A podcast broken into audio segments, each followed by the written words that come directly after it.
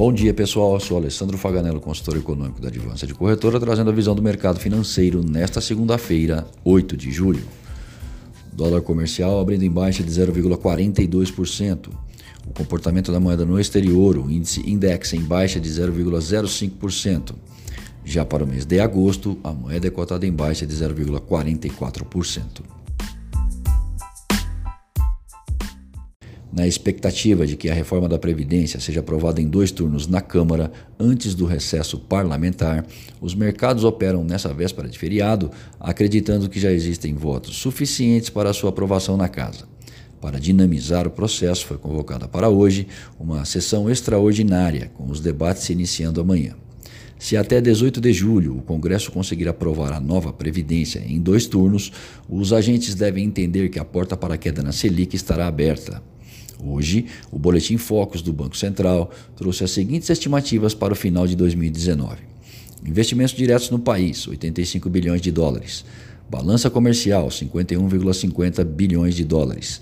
Produção industrial, 0,7%. PIB, 0,82%. IPCA, 3,8%, Selic 5,5% e dólar 3,80. No exterior, a confiança dos investidores na zona do euro enfraqueceu em julho para menos 5,8 de menos 3,3. A agenda traz durante a semana alguns eventos importantes, destaques para dados de inflação de China e Estados Unidos, bem como as atas de reunião de política monetária do Banco Central Americano e Europeu. Em meio a indicadores, atenção para a participação do presidente do Federal Reserve, Jerome Powell, entre quarta e quinta-feira em comissões junto ao Congresso. Será importante observar o que sugerem as atas dos BCs em um momento que o mercado de trabalho americano continua forte, porém com rendimentos salariais moderados, e dados da zona do euro mostrando que o BCE terá de oferecer mais estímulos à economia do bloco. De maneira geral, os agentes esperam que os principais BCs do planeta comecem um ciclo de redução no juro em breve.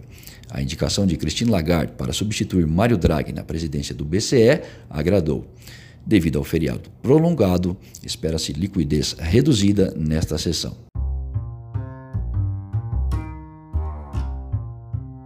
Acesse o panorama de mercado através do nosso site advancedecorretora.com.br. Fique bem informado e tome as melhores decisões.